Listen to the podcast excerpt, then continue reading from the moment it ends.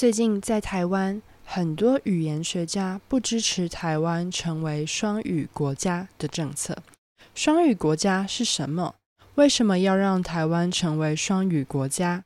让我们一起来看看吧。双语国家是目前台湾政府提出的口号，希望能够将英语变成台湾的第二官方语言。这样做会让台湾年轻人在找工作时更有竞争力。而且双语环境能够吸引优秀的外国人来台湾工作、读书。但是，会说英语就代表有竞争力吗？我整理了以下五点来讨论台湾目前的状况。第一，台湾本来就是一个双语国家，甚至是多语国家了。在台湾，并没有所谓的官方语言。更没有第一官方语言。虽然华语在台湾被很多人使用，却也不是台湾的官方语言。所以，为什么要把英语称作第二官方语言呢？在台湾，很多人不只会说华语，因为家庭的关系，也会说闽南语、客语、原住民语，再加上学校教的英语。其实，很多人都会至少三种以上的语言。第二，殖民。在亚洲国家里，菲律宾被美国殖民四十八年，而新加坡、香港、马来西亚与印度更是被英国殖民超过一百年。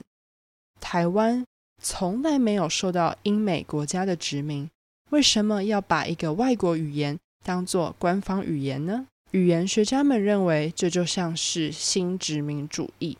也会是全世界除了非洲国家如安达以外，第一个没有被英国、美国殖民却把英语当作官方语言的国家。第三，其他语言的程度会变低。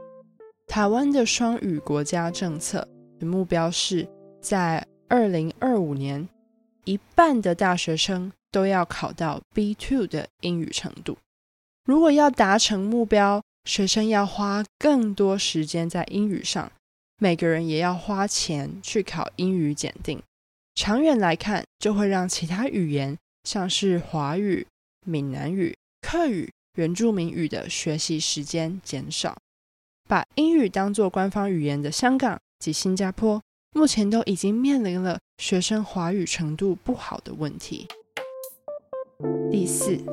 英语好不代表竞争力绝对比较好，因为双语国家的政策导致目前大家都非常看重英语能力。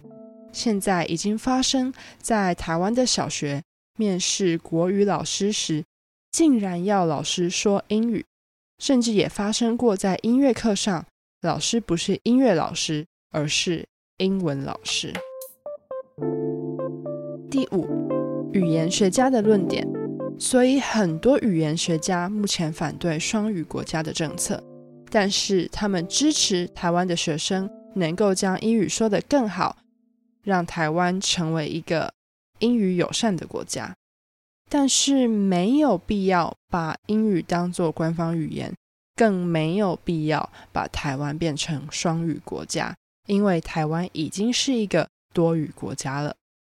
那我们今天就到这边。身为一个外国人，你认为台湾有必要成为一个说华语还有英语的双语国家吗？你可以在我的网站里找到这集的逐字稿，还有重点单字，也欢迎用语音留言及 email 分享给我你的想法。我们下次见喽，拜拜。